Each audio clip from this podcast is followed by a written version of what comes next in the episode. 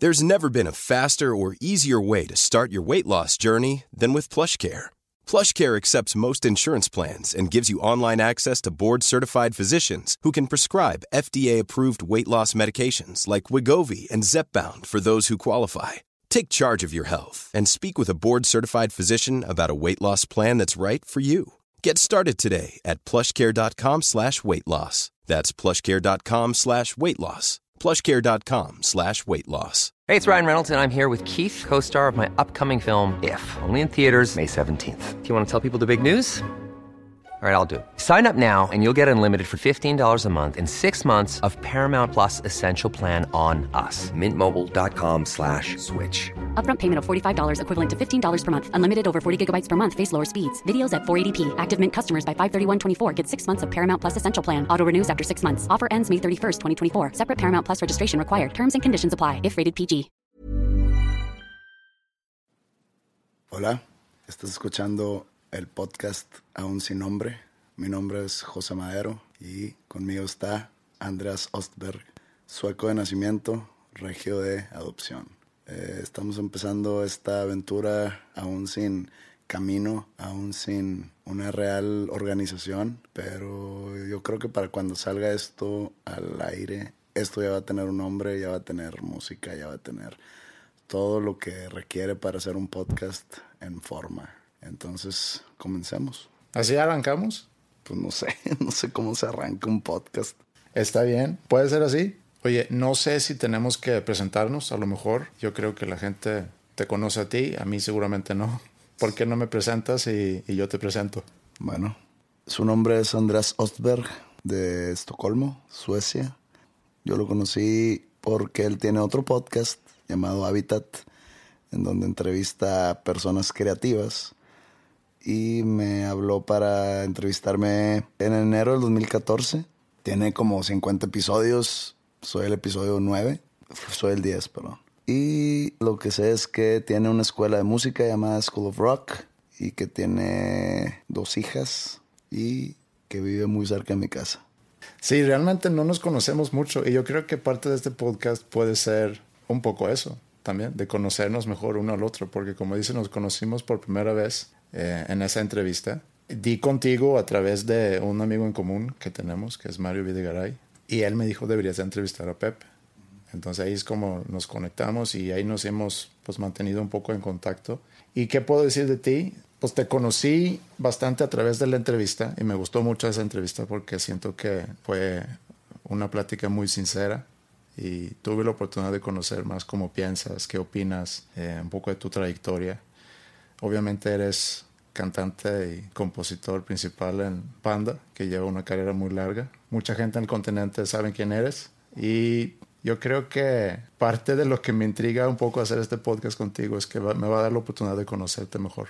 Igualmente. Ahora, ¿cómo se va a llamar el podcast? No sé, tú habías dicho que los nombres, pero mi nombre no funciona para ese tipo de cosas. ¿Por qué no? El tuyo, pues, sí, suena así muy exótico, ¿no? Andreas.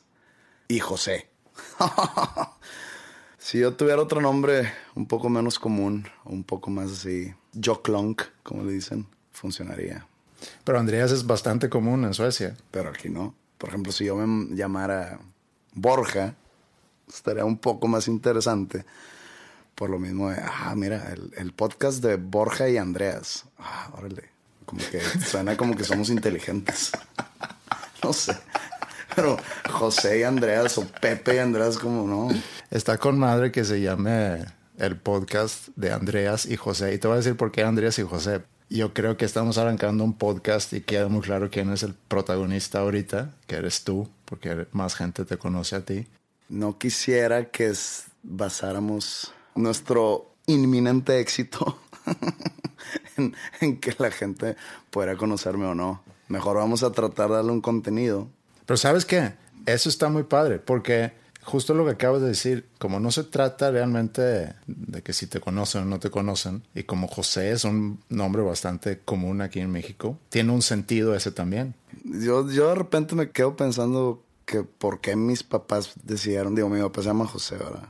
¿Por qué heredar un nombre tan común? Yo a mis hijos jamás les pondré José. ¿Qué nombre te gustaría ver? Yo podría tenido? ir por el mundo fácilmente llamado Borja, por ejemplo, ¿por qué no? ¿Y de dónde sacas Borja? No sé, se me vino a la mente. Yo jamás le haría eso a mi hijo, ¿sabes cómo? José. Darle un poco más de identidad, no, no sé.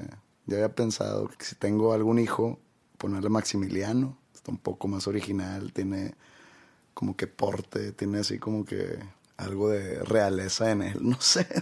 Por ejemplo, yo escucho al Andrés muy, muy raro aquí. Digo, sí sé que en Alemania y en Suecia y Suiza y cosas así como que es común, pero acá suena... Aquí suena mujer, eso me dicen mucho.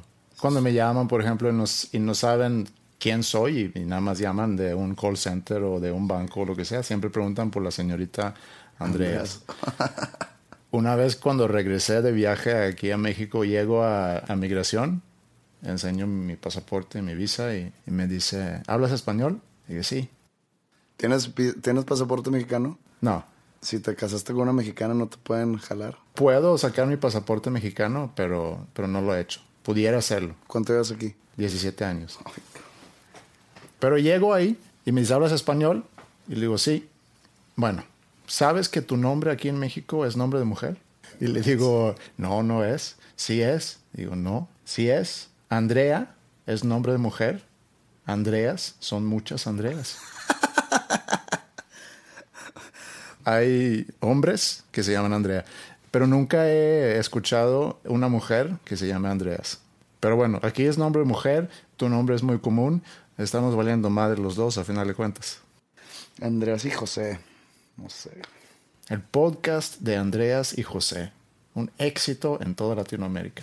Uh, o si quieres, el podcast de José y Andreas. No, no, no, no, no, no es cuestión de quién sale primero, es... Ya vimos los primeros días, ¿no? De, de Latinoamérica. ¿Cuáles son los podcasts ahorita populares? Mira, aquí quiero hacer nota de algo porque varios de esos no son podcasts realmente. Son programas de radio que luego los suben como un podcast. Entonces fue grabado para radio y luego se sube como podcast. El número uno está La Corneta. El número dos, ahorita, esto es hoy, puede ser que mañana cambie o en la tarde cambie. El podcast de Olayo Rubio, uh -huh. Warpig, Marta de Baile. ¿Sabías que el número 5 es El Panda Show? Eso es un programa de radio. Me acuerdo hace muchos años, esto ya es anecdotario. Hace muchos años, allá por el 2002. Ese es de la Ciudad de México y no me acuerdo qué estación es. Creo que el conductor se llama, le dicen el Panda Zambrano. Y tiene un programa de radio, ¿no? Que según esto es muy popular. Entonces nos llevaron por el nombre, ¿no? Panda en el show del Panda Zambrano. Entonces, pues como que es de chiste, pero ya sabes, ¿no? O sea, como chiste así del Canal 5, de que no te ríes, pero, pero supone que es chistoso. Y nos invitaron a un festival de, de, a su festival musical que fue en la Plaza de Toros, México. Y estaba lleno, lleno, lleno. Y nos decía, no, es que ustedes son las estrellas de hoy. Y no, la verdad sí me la creí en ese momento. Y había bandas de todo tipo. Estaban desde bandas de merengue, bandas de cumbia, bandas gruperas. Había boy bands, tipo en ese entonces, ¿cómo se llama? Uf, se llamaba una banda de esas. Y nosotros, nos decían ustedes, todo el mundo los espera ustedes. Y obviamente era mentira, nos subimos a tocar y nadie nos conocía. Ese está en el lugar número 5. Pero es un, es, es un programa de radio. Es un programa de radio. Pero te das cuenta que de los primeros cinco, hay dos que usan el nombre de la persona o las personas que... Entonces tú quieres meterte a, a la borregada. No, no necesariamente. Pero fíjate, cuando la gente empieza a hablar de este podcast, van a decir, oye, ¿escuchaste el podcast de Pepe y un tal Andreas? Pero es que el Pepe también es, pues, ¿qué, qué Pepe? ¿Va a ser Pepe? ¿Tú? Pues no soy el único Pepe. Bueno, ¿escuchaste el podcast de Pepe de Panda y un tal pero Andreas? Es que no lo vamos a vender así. No, pero así se va, así la gente lo va a, a promover. Pues probablemente sí. El estigma que nunca se quitará, ¿no? Necesitamos también tener una cortinilla para este programa. Ok. ¿Qué te late? Pues una canción mía, de Panda. No, no te quiero, pues no creo que va, tampoco me gusta mucho. Pero pues si a ti te gustó no es indiferente, a la gente sí. No, de Panda no, porque no te gusta. Algo kitsch, algo nacón, pero nacón con... Con onda. Con onda. Yo creo que este podcast, como va a ser de todo y nada, Vamos a nosotros dos y vamos a estar platicando de opiniones, reflexiones personales, cosas que nos pasa, etc. Yo creo que es importante que la música realmente no tenga nada que ver con nada, que sea algo que te alegre el día nada más de estarlo escuchando. Y me gusta la idea que tienes de que sea algo kitsch. Vamos a buscar algo así y, y lo ponemos. Vale.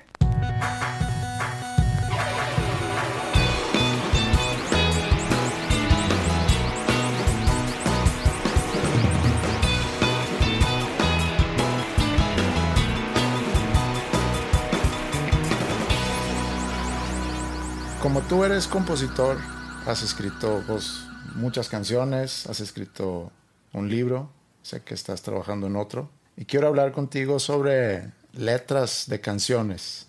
A mí me cuesta mucho entender letras en la música. Hay muchas canciones que me gustan mucho y me tardó mucho hasta realmente clavarme para tratar de entender qué está diciendo esa rola.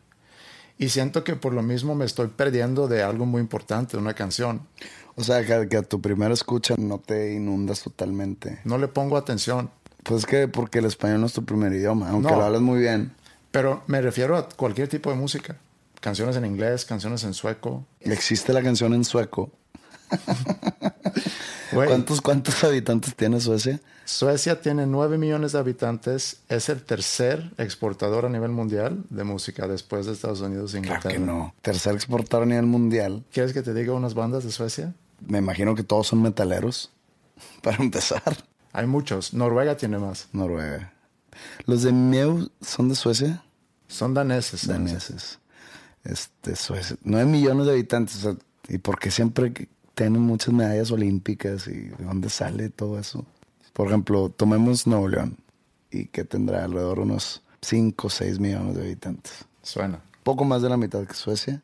No veo aquí gente quedando campeón olímpico también por la infraestructura del país, ¿no? Y el gobierno estatal que no le meten ni al deporte, ni a la salud, ni a la educación. Allá creo que dicen que, que todos tienen cubierto la salud, que es gratis. Si me rompo un brazo, llego al hospital, me arreglan gratis, que está todo limpio.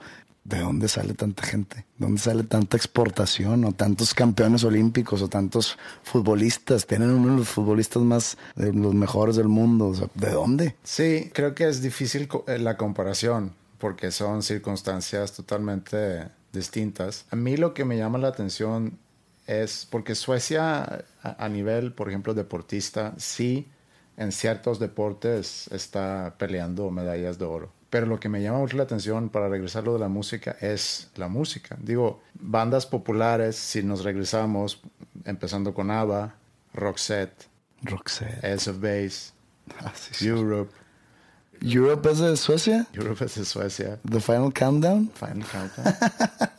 A mí se me gusta esa canción, no sé por qué la satanizan tanto. en su momento funcionó y en su momento es una gran canción y ya, basta. Sí, sí funciona. The Hives son de Suecia, Avicii es sueco, Swedish House Mafia. Pero fuera de eso, realmente por qué Suecia produce o por qué Suecia exporta tanta música es a través de los productores. Todas las canciones que están en el top 5 de Billboard, no todas, pero muchas de ellas son, son producidas por, por productores suecos. Hay algo en Suecia, no sé exactamente qué es. A lo mejor es el hecho de que esté oscuro gran parte del año y que realmente durante invierno pues no sale mucho el sol, lo cual hace que a lo mejor te encierras en tu casa y te pones a pensar y a... Y a ver, ¿cómo está eso? En el hemisferio norte y, y sobre todo en lugares tan norte como Suecia, y si vas, Suecia es un país muy alargado, es de 2.000 kilómetros de, de la punta de sur a punta de norte, digo, muy, un país muy chico comparado con México todavía, pero si vas al mero norte ya estás llegando muy cerca del, del polo norte. Y en verano el sol nunca se mete por la trayectoria que la Tierra le da al sol. Y en invierno pasa lo, lo opuesto. Contrario. Pero entonces, digo, tiene que salir el sol en algún momento en invierno. Sí, sale como a las 10, hay un... 10 de la mañana. 10 de la mañana y luego hay como que un constante atardecer y se mete como a las 2 De la tarde. de la tarde. O sea, la noche dura de 2 de la tarde a 10 de la mañana. Más o menos. Pues con razón está tan alto el, el índice de suicidios, ¿no? Pero yo creo que es por varias razones que dicen eso. Una es porque en Suecia son muy buenos para llevar estadística. O sea, no se esconde ese número, que en muchos otros países, por ejemplo, católicos, donde no se ve nada bien que alguien se haya suicidado, a lo mejor no se registra como un suicidio. Y por otro lado, durante, yo creo que fueron los 60 que Suecia realmente por ser un país que no participó en la guerra, no tuvo que reconstruir su país después de la Segunda Guerra y tuvo un boom muy fuerte en los 50s y 60s, dirigido por un partido socialista y en Estados Unidos, pues eso no se veía nada bien porque el enemigo eran todos los socialistas. Entonces se empezaron a, a, correr muchos rumores sobre Suecia y entre ellos que puede ser que sea un país exitoso, pero son socialistas y el nivel de suicidio es muy alto. Y siguen socialistas, ¿no? ¿verdad? Pues han cambiado mucho. Los partidos en Suecia siento que cada vez se, se acercan más al, al, centro del espectro político y la diferencia entre izquierda y derecha se ha minimizado en los últimos años, en los últimos, diría yo, 15 años. Okay. Pero antes era una diferencia mucho más marcada. Con impuestos muy altos y con un gobierno. Sí, es muy, muy alto fuerte. el impuesto. Sí. Pues con razón te dan todo gratis, entre comillas, ¿no? ¿Y qué, qué tan alto? O sea, si por aquí, si aquí se del ingreso te quitan el 35, pero aquí no ves resultados, aquí ves baches. Si no voy a un hospital privado, tengo y llego con una emergencia, me atienden ya muerto. Ya sabes todas las historias de corrupción acá de nuestros amigos políticos y gobernantes. Y cobran el 35% del ingreso. Por eso hay tanta evasión. Pero entonces en Suecia. En Suecia es una tabla progresiva que ya ha cambiado también. Pero antes podías llegar a pagar hasta el 80%, no sobre todo tu ingreso, pero sobre parte de tu ingreso, lo cual es una locura porque eso no incentiva a que alguien trabaje y gane más. Uh -huh. O sea, cobran más el que gana más, digamos. Sí, el que más gana, más paga. Pero bueno, lo que voy es de que se refleja, tus impuestos los ves sí. trabajando, entonces dices tú, oh, bueno, va. Oye, pero estábamos hablando de... De la música. Estamos hablando de la música, estamos hablando de las letras. Entonces, pero lo que, lo que yo te estaba diciendo es que yo escucho una canción, me puedo tardar mucho en clavarme en la letra. Y aún así, tampoco me clavo mucho en la letra. Pero lo que sí me puede pasar es que no me gusta algo de la letra y eso me arruina toda la canción. Te voy a dar un ejemplo. Yo era súper fan de YouTube. Desde muy chico, desde los primeros discos. Ya cuando llegó Acton Baby se me hizo increíble que lograron hacer la transición de los 80s a los 90s de bueno, vinieron de Joshua Tree y luego Redland Ham y luego ya sacaron, creo que en el 91, Acton Baby. Es que yo la verdad no soy, no soy fan de YouTube, discúlpame, pero bueno. Bueno, yo era muy fan de YouTube y luego ya cuando sacan en el 97 creo que fue, ya después de un rato, después de Acton Baby sacan Pop. Pero entre Pop y Acton Baby sacaron otra que se llama Su Ropa, que hicieron como que durante la gira de Acton Baby. Y hay una canción ahí, me acuerdo, estaba en mi carro, viene esa canción, se llama Staring at the Sun. Se me hizo una super rola y luego de repente canta, y lo voy a decir en español porque a lo mejor no se entienda en inglés, o a lo mejor para quien no habla inglés, que nos está escuchando.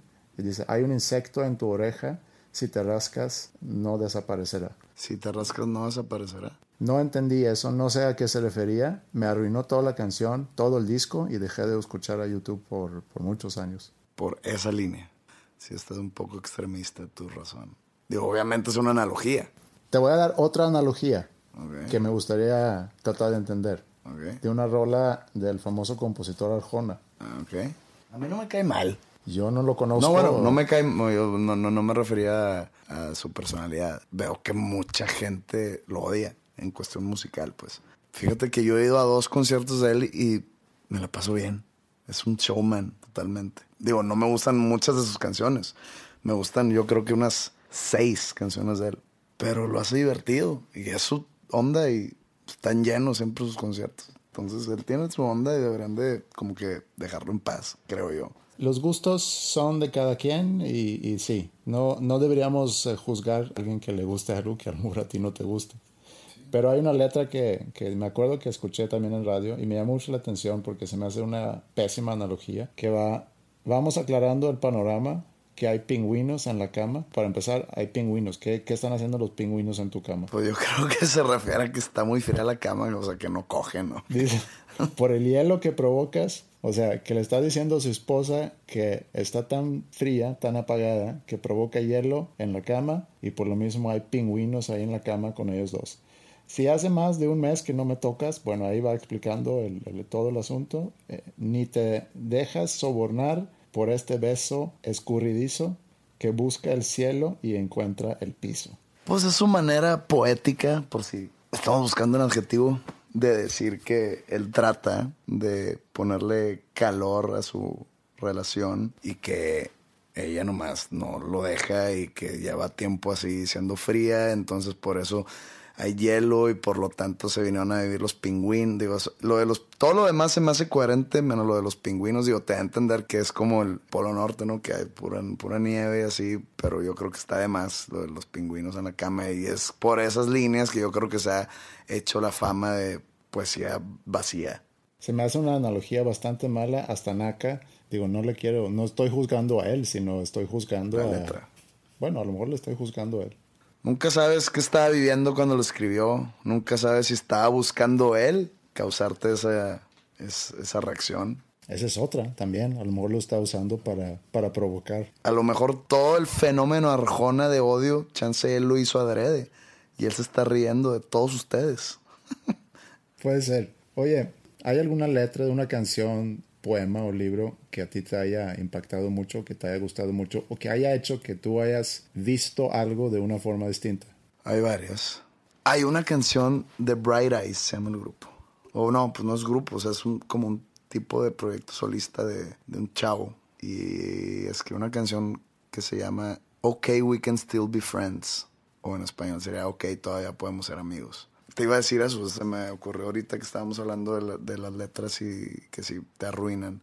Que hay también letras padres que hacen que una canción que esté de flojera sea buena, así como viceversa, que hay canciones padres, música padre que hagan que la, la letra la arruinan. Esta es una de ellas, es una canción de flojera, musicalmente hablando, pero la letra es la que te lleva. Y es una letra demasiado pesada, sobre todo si acaba de terminar una relación es una canción que no cambia en lo más mínimo en cuanto a melodía, en cuanto a acordes, en cuanto a arreglo, no cambia nada. Es lo más monótono, yo creo que más monótono que hasta Bob Dylan, se puede decir. Algunas canciones de Bob Dylan que el mismo versito se repite 15 veces.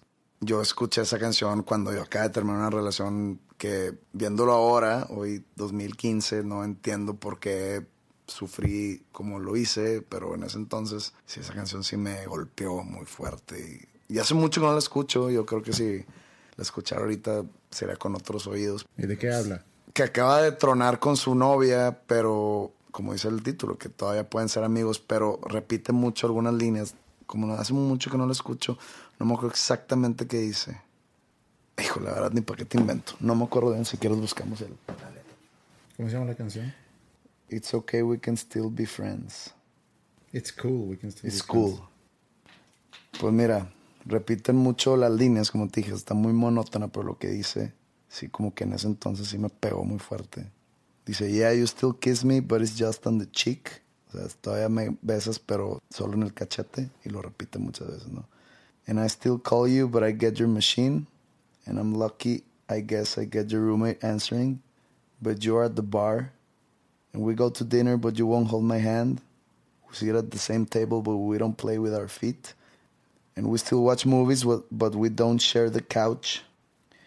Yeah, we still watch movies sometimes, but you don't lay in my lap. And you even stay over, but we now stay in our clothes. And I'm only there so that you're not alone. Cosas así. Y te repito, es una música muy aburrida, pero la letra es lo que hace que esté buena. Del otro extremo, como que yo tuve un cierto fandom leve por un cantante country. Compré cuatro discos de él. Se llama Brad Paisley. Toca la guitarra, es tipo el John Mayer del country, ¿no? Digamos. Y tenía una canción que no me acuerdo cómo se llama. Total, la música está increíble, arreglo de guitarra impresionante, el solo, la melodía, la letra y todo, pero habla, habla la canción sobre una chava que está tomando el sol. De eso se trata. Pero o sea, dices tú, ah, podría profundizar sobre. No.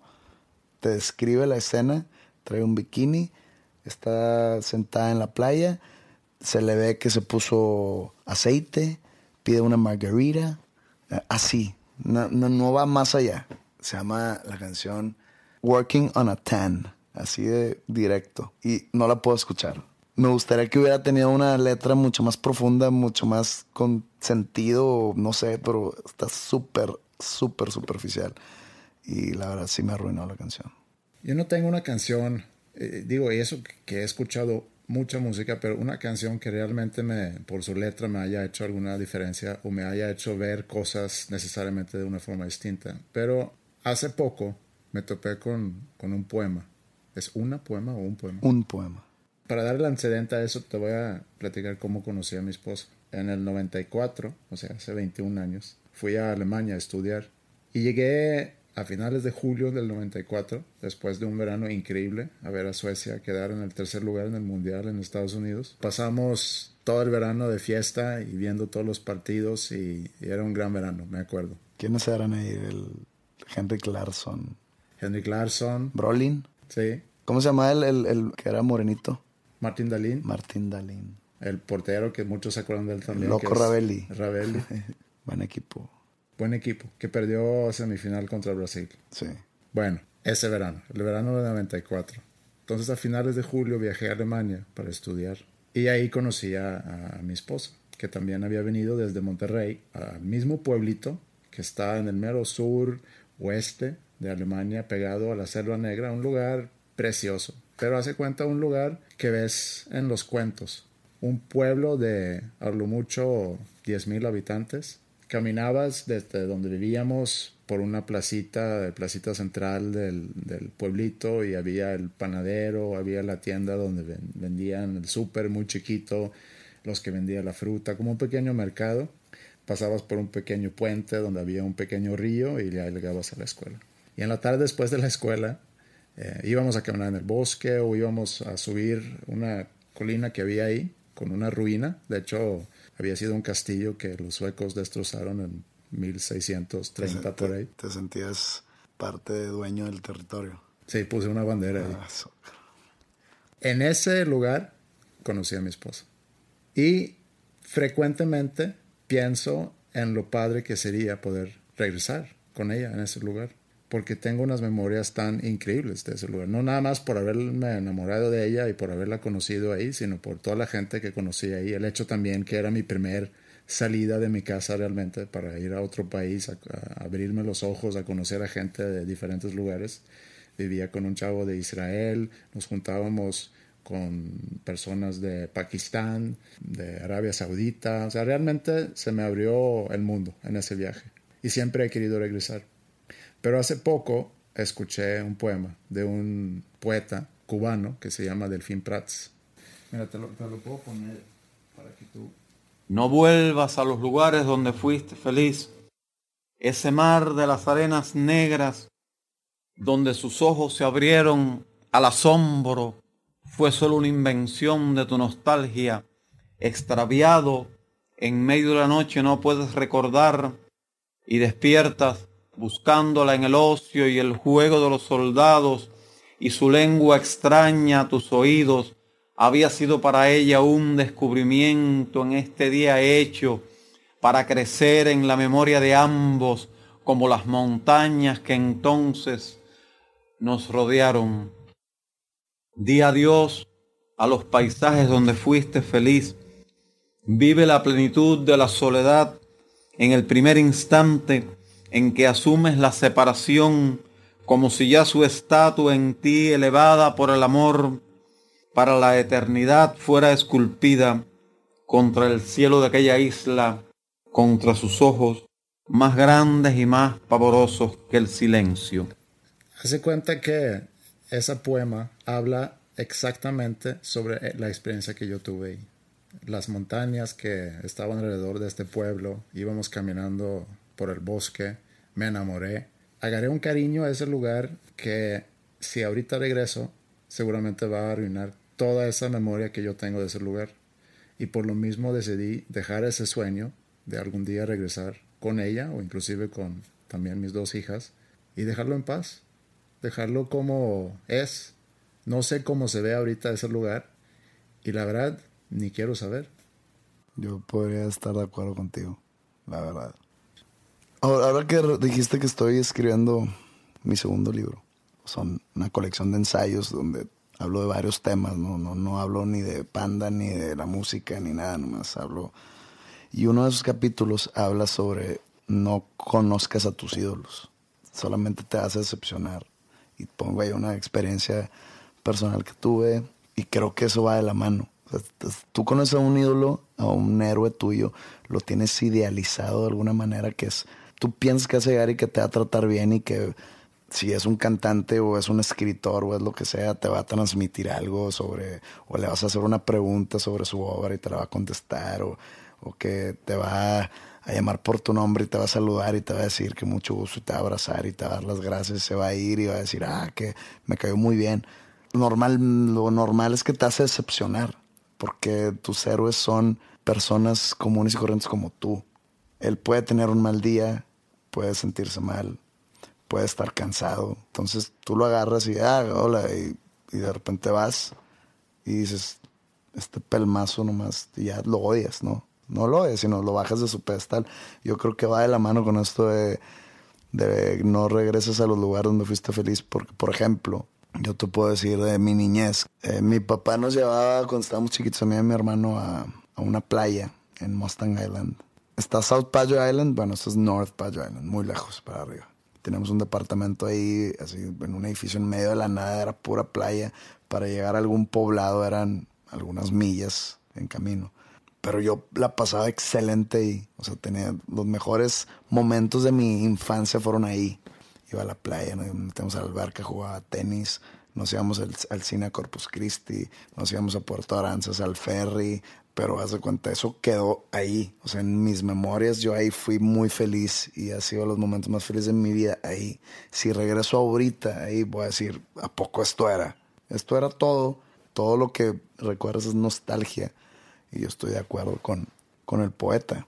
Déjalo ahí.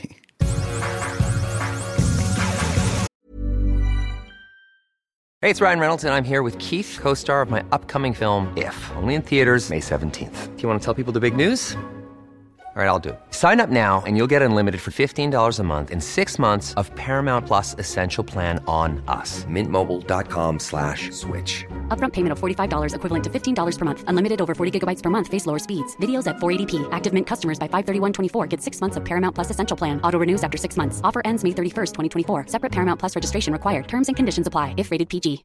How would you like to look five years younger? In a clinical study, people that had volume added with Juvederm Voluma XC in the cheeks perceived themselves as looking five years younger at six months after treatment. Look younger, feel like you. Add volume for lift and contour in the cheeks with Juvederm Voluma XC. Reverse signs of aging by adding volume to smooth laugh lines with Juvederm Volure XC. For important safety information and to find a licensed specialist, visit juvederm.com. That's J U V E D E R M.com. Not for people with severe allergic reactions, allergies to lidocaine, or the proteins used in Juvederm. Common side effects include injection site redness, swelling, pain, tenderness, firmness, lumps, bumps, bruising, discoloration, or itching. There's a risk of unintentional injection into a blood vessel, which can cause vision abnormalities, blindness, stroke, temporary scabs, or scarring. Talk to a licensed specialist to find out if it's right for you. Grupo de amigos y yo tuvimos un altercado ayer y antier sobre una cosa del fantasy football de la NFL. Y me da mucha, me dio mucha curiosidad como una cosa tan sin importancia causó tanto furor y tanto... Somos un grupo muy grande de amigos, ¿no? Entonces, el fantasy football son ligas, no sé si has jugado. No he jugado, pero sé que... Más, más o menos que cómo funciona, que es una liga donde son 10 o 12 equipos, que cada equipo es una persona, yo tengo un equipo y yo armo mi equipo. Y es con la NFL, ¿no? Esto, que está a punto de empezar. Entonces nosotros tenemos tres ligas, que es la primera división, segunda división y tercera división los dos últimos lugares de primera división bajan y los dos primeros lugares de segunda suben y así, ¿no? Así, así lo manejamos. El problema es que la primera era de 10 equipos, la, la de segunda era de 12 y tercera de 10 también. Entonces querían hacer las 3 de 10 para hacer como también un tipo de Champions League al mismo tiempo. El que tomó la batuta fue uno de primera división y empezó a correr gente de las otras ligas para lograr el 10, 10 y 10 pero entonces para llegar a hacerlo cuadrado tenían que descender tres de segunda y nomás iban a descender dos de primera. Entonces yo, que estoy en la segunda, digo, ¿por qué van a descender tres de segunda y nomás a subir dos a primera? O sea, ¿por qué no bajan tres de primera y tres de segunda? Entonces empezó a hacer todo un... Pero tanto así que la gente se empezó a pelear. En todo esto hicimos un chat de todos los 32 que éramos. De repente sí, nomás dije, no puede ser. Pasaron desde las 10 de la noche de lunes hasta ayer a las 4 de la tarde. Pelea, pelea, pelea, pelea, pelea, votación y hasta insultos llegó todo. Entonces dije, no puede ser que por algo tan estúpido como el fantasy fútbol, un grupo de amigos, no que se separó ni nada, pero llegó a, a lugares medio oscurones que no debió haber llegado, porque es algo tonto, es algo banal. ¿Pero por qué crees que, que llega ahí? Porque creo que es algo que sí nos importa realmente, el fantasy fútbol. De las cosas sin importancia es la más importante, raramente. Es como la rivalidad entre, entre equipos de fútbol. Es como aquí en Monterrey entre Tigres y, y ahorita que jugaron Tigres la final en la Libertadores. En Libertadores. Y todos los rayados festejan el hecho de que hayan perdido. Claro en lugar de sentirse orgullosos por tener no solamente, no solamente un, un equipo de, del país, sino un equipo de la misma ciudad. Pero es que no es cuestión de patriotismo, no es cuestión de ciudad, es cuestión de, o sea, si fuera el mundial te la paso, pero esto es un club, es cuestión de colores y escudo. Tú le vas a Rayados, tú no quieres que Tigres, aunque sea la misma ciudad que Tigres gane. Yo tengo varios amigos rayados que querían que Tigres ganara y yo no entiendo. Entonces no era rayado. No, yo soy maduro. No, no es cuestión de madurez, no es cuestión de patriotismo. Es yo desde niño me han llevado al estadio, azul y blanco, rayados. Tigres son los otros, los que debes de no odiar, digo, no, no vamos a llegar al fanatismo ahí, pero que quieres que pierdan siempre, ¿ok? Así desde niño. Y así fue, y van los clásicos, y que pierda Tigres, y que pierda Tigres siempre. ¿Por qué? Porque si quedan campeones en cualquier instancia, te lo van a echar en cara. Así como nosotros los Rayados, cuando quedaron campeones, los Rayados muchas veces seguidas se los echamos en cara. Ahora, Tigres gana campeón a Libertadores. Que para llegar a Libertadores no necesitas ser el mejor. Porque el, mejor tristemente va a la Conca Champions. Pero el quedar campeón en Libertadores es, el título de clubes más grande que, que un club en América puede conseguir. Te lo van a echar en la cara toda la vida. Y para que Rayados quede campeón en Libertadores, deja tú, es difícil. Sería ya empatar a Tigres. ¿Sí me entiendes? Sería algo que nunca ibas a superar. A lo mejor el rayado necesita el tigre como el americanista necesita el, de Chivas. Y viceversa, el tigre necesita el rayado. Porque igual cuando Rayados andaba quedando campeón, estaban los tigres deseando el mal. Y ahora se quejaban de que es que ustedes no apoyan la ciudad. ¿La ciudad qué? Igual como en el vecindario necesitas tener al vecino raro de quien hablar mal. Como Batman necesita el guasón. Y como el fan de Panda necesita el, antifan. El antifan. Es son historias de mística que hacen las cosas que lo elevan a lo épico. Pero estás de acuerdo que es una pendejada. Es una pendejada. Es una pendejada, pero es la pendejada más grande y más importante que existe en la vida de los seres humanos aquí en Monterrey.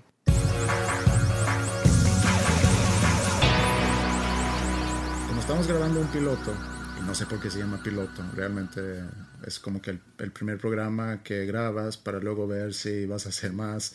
Como hacen para la televisión, graban un programa piloto y si se logra vender, pues a lo mejor graban toda una temporada, ¿no? Estaba yo anoche pensando en eso y empecé a pensar en, en mi miedo a volar por alguna razón. Como que una cosa se va a la otra, ¿no? Y tengo miedo a volar y es específicamente el despegue el resto del vuelo estoy más o menos tranquilo. Donde despegue no pasa nada. Sé también por qué tengo miedo, porque no siempre fue así. Antes yo disfrutaba mucho viajar en avión, pero en un viaje que hicimos mi esposa y yo a Suecia, fue en 1999, fuimos allá a celebrar Navidad y Año Nuevo y nos íbamos a regresar, íbamos a volar de Estocolmo a Chicago. Era un día en enero, no me acuerdo la fecha, estaba haciendo frío. Despega el avión y en medio del arranque se traen un motor y necesitamos hacer un aterrizaje forzado. Se escucharon dos truenos muy fuertes, se abordó el ascenso y empezamos a circular a un nivel muy bajo, ¿no? Y me asomé por la ventana y vi que estaba tirando combustible. Vi a las hermosas muy nerviosas corriendo por toda la cabina. y pensé que pues a lo mejor está valiendo madre esto. Gente gritando en el avión y todo el cuerpo del avión temblando por, por la velocidad que estaba y la altura que estaba volando. Y nos empezamos a dar eh, vueltas para regresar al aeropuerto. Aterrizamos sin ningún problema y nos decían que vamos a checar el avión y a lo mejor despegamos otra vez. Obviamente que nosotros decíamos, ni mal, bájanos del avión. Y ya, nos bajamos del avión, la fila al, baño, regresando al aeropuerto era inmenso. Y la gente pues obviamente estaba muy nerviosa y fue una experiencia bastante fea. Entonces me queda muy claro el por qué tengo miedo en el mero despegue del avión. Y lo puedo racionalizar. Estoy muy consciente el por qué tengo ese miedo, pero me gana la emoción. O sea, lo puedo racionalizar, pero la emoción siempre me gana, cada vez. En el despegue siempre siento que, ¿y si ahora no alcanzamos a llegar arriba? Pero ¿no crees que es una, es una experiencia que es muy difícil que pase en los miles y miles de vuelos que salen por todo el mundo al día y ya te tocó a ti una vez que nunca jamás te vuelve a pasar? Eso me queda muy claro y ese es mi punto, que por más racional que tú seas, la emoción siempre te va a ganar. Y anoche que estaba pensando en eso, me puse a ver, me puse a buscar artículos, me puse a buscar investigaciones que hablan sobre la lógica de la emoción, para tratar de entender por qué es que la emoción siempre nos gana. Bueno, encontré muchas cosas, pero entre ellos me encontré una cosa que me va a desviar un poco de este tema y me va a llevar al, a mi punto que quiero hacer. Encontré un artículo de un neurocientífico que se llama Antonio Demasio, es un portugués, y él hizo un estudio sobre personas con un daño en una parte del cerebro. Y específicamente esa parte es justo donde se, donde se forman las emociones. Todo lo demás estaba bien con esas personas. O sea, eran normales, pero tenían dañado esa parte del cerebro donde se forman las emociones. Y lo que notó de ellos es que batallan bastante para tomar decisiones. Yo soy uno de ellos. Hace cuenta que el 90% de las decisiones que tomamos están basadas en la emoción, y no en la lógica. Y lo que todos ellos tenían en común era que no podían tomar decisiones. Eh, podían describir de una manera muy clara cuáles eran las ventajas y las desventajas de las dos cosas, por ejemplo, dos comidas diferentes. Podían describir la ventaja y desventaja de un plato y la otra. Y podían argumentarlo, pero no podían decidir. A mí me pasa mucho eso en cosas banales, como la comida, como qué película me meto, cuál avión tomo, el de las 2 de la tarde o el de las 4 cosas así tontas, pero cuando son ya decisiones pesadas, no sé por qué se me facilita mucho decir esta, punto. No sé que tenga que ver mucho con emociones, el de que si quiero una hamburguesa o quiero una pizza. A lo que voy es que nuestras emociones siempre le ganan la lógica y paralizan nuestra lógica. Entonces, ahí es donde regreso al vuelo. Lo que tú me acabas de decir, yo sé que es muy poco probable, casi imposible, que vuelva a pasar. Yo sé que hay miles de vuelos todos los días y no todos los días hay accidentes. Yo sé que los accidentes son muy pocos, pero también se escandalizan mucho.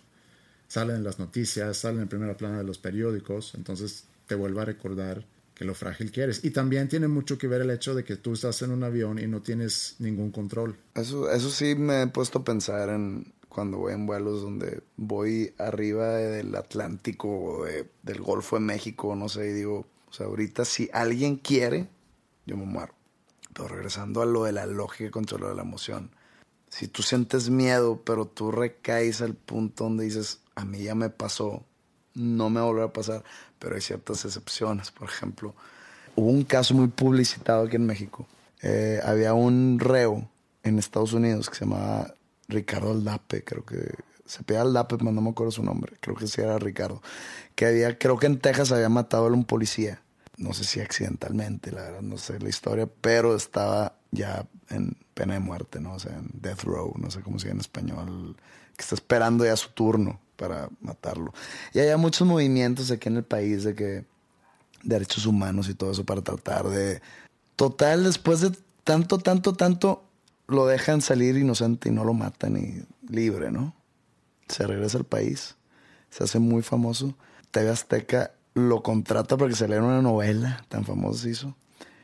No pasó un mes de que lo dejaron libre, se murió en un accidente de, carro. Te quedas pensando de que, Ay, cabrón. O sea, se salvó de la pena de muerte, pero un mes después dijo la muerte. Dijo, ni madre. Yo ya te tenía y ahí voy por ti. ¿Y eso cómo me va a ayudar con el miedo que yo tengo? A lo que voy, que esa es la excepción que le da validez a la regla. A la regla que ya la burlaste una vez. No va a pasar. El caso es que las emociones siempre le ganan la lógica. Entonces estaba pensando sobre eso y a ver cómo puedo aplicar ese hecho, por ejemplo, en la educación a mis hijas. Porque lo difícil cuando tienes hijos es que la lógica no siempre aplica. Por ejemplo, es hora de dormir, les tengo que quitar sus iPhones o su iPad. Y ahí no aplica la lógica. Yo le puedo explicar que tú tienes que dormir porque mañana te tienes que despertar temprano, pero para ellos es el seguir chateando, el seguir viendo lo que están viendo, el seguir escuchando la música que están escuchando. O sea, no hay ninguna lógica que les pueda hacer entender que ya es hora de dormir. Es como cuando le tratas de explicar a un niño que no hay monstruos en el closet. O sea, como el niño no usa ninguna lógica para pensar que hay un monstruo en el closet, tú no puedes usar la lógica para explicarle que no hay un monstruo en el closet. Entonces pensé, a lo mejor debería yo no usar la lógica para hacer que mis hijas se duerman, sino mejor las asusto y uso las emociones. ¿Cómo ves? ¿Tú crees que eso pueda funcionar? Pues, ¿cuántos años tienen? 13 y 9. Y la de 13, olvídalo. Se va a reír. La de 9 le va a hacer caso a la hermana grande. Si la hermana grande dice, ay, papá, cállate, adiós la de 9 le va a seguir la onda a su hermana. Quítales el celular. ¿Sabes qué? Aquí se deja de usar el celular a las 10 de la noche. Adiós, dámelo. No, papá, es que dámelo. El monstruo del closet de tus hijas tienes que ser tú. Tienes razón, es una muy mala idea. ¿Qué nos llevamos de este piloto? Que ha de ser muy difícil tener dos hijas preadolescentes. El mundo sería un mejor lugar si hiciéramos las cosas con lógica primero y luego sobre esa decisión tomada en base a la lógica meterle la emoción. Y en cuanto al nombre del podcast y tu inconformidad con tu nombre, como dijo Julieta Romeo, ¿qué hay en un nombre? Lo que llamamos rosa olería tan dulce con cualquier otro nombre. ¿Se llamaría diferente olería tan dulce igual? creo que sí. Entonces el hecho de que tu nombre sea común no le quita a quién eres tú. Eh, a veces el nombre atrapa. Yo no entiendo por qué mi banda se llama Panda. No atrapa a nadie el nombre. Y si estuviera yo en una posición en el tiempo donde pudiese cambiar ese nombre, lo haría. Te lo pondrías Borja. Borja y sus músicos. A love struck Romeo, sing the streets a serenade. laying everybody low with a love song that he made. Find the street light, steps.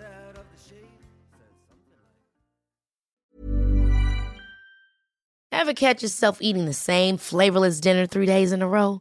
Dreaming of something better? Well, HelloFresh is your guilt-free dream come true, baby. It's me, Kiki Palmer. Let's wake up those taste buds with hot, juicy pecan crusted chicken or garlic butter shrimp scampi. Mm. Hello Fresh. Stop dreaming of all the delicious possibilities and dig in at HelloFresh.com. Let's get this dinner party started. Planning for your next trip? Elevate your travel style with Quince. Quince has all the jet setting essentials you'll want for your next getaway, like European linen premium luggage options, buttery soft Italian leather bags, and so much more. And is all priced at 50 to 80% less than similar brands. Plus, Quince only works with factories that use safe and ethical manufacturing practices. Pack your bags with high-quality essentials you'll be wearing for vacations to come with Quince. Go to quince.com/pack for free shipping and 365-day returns.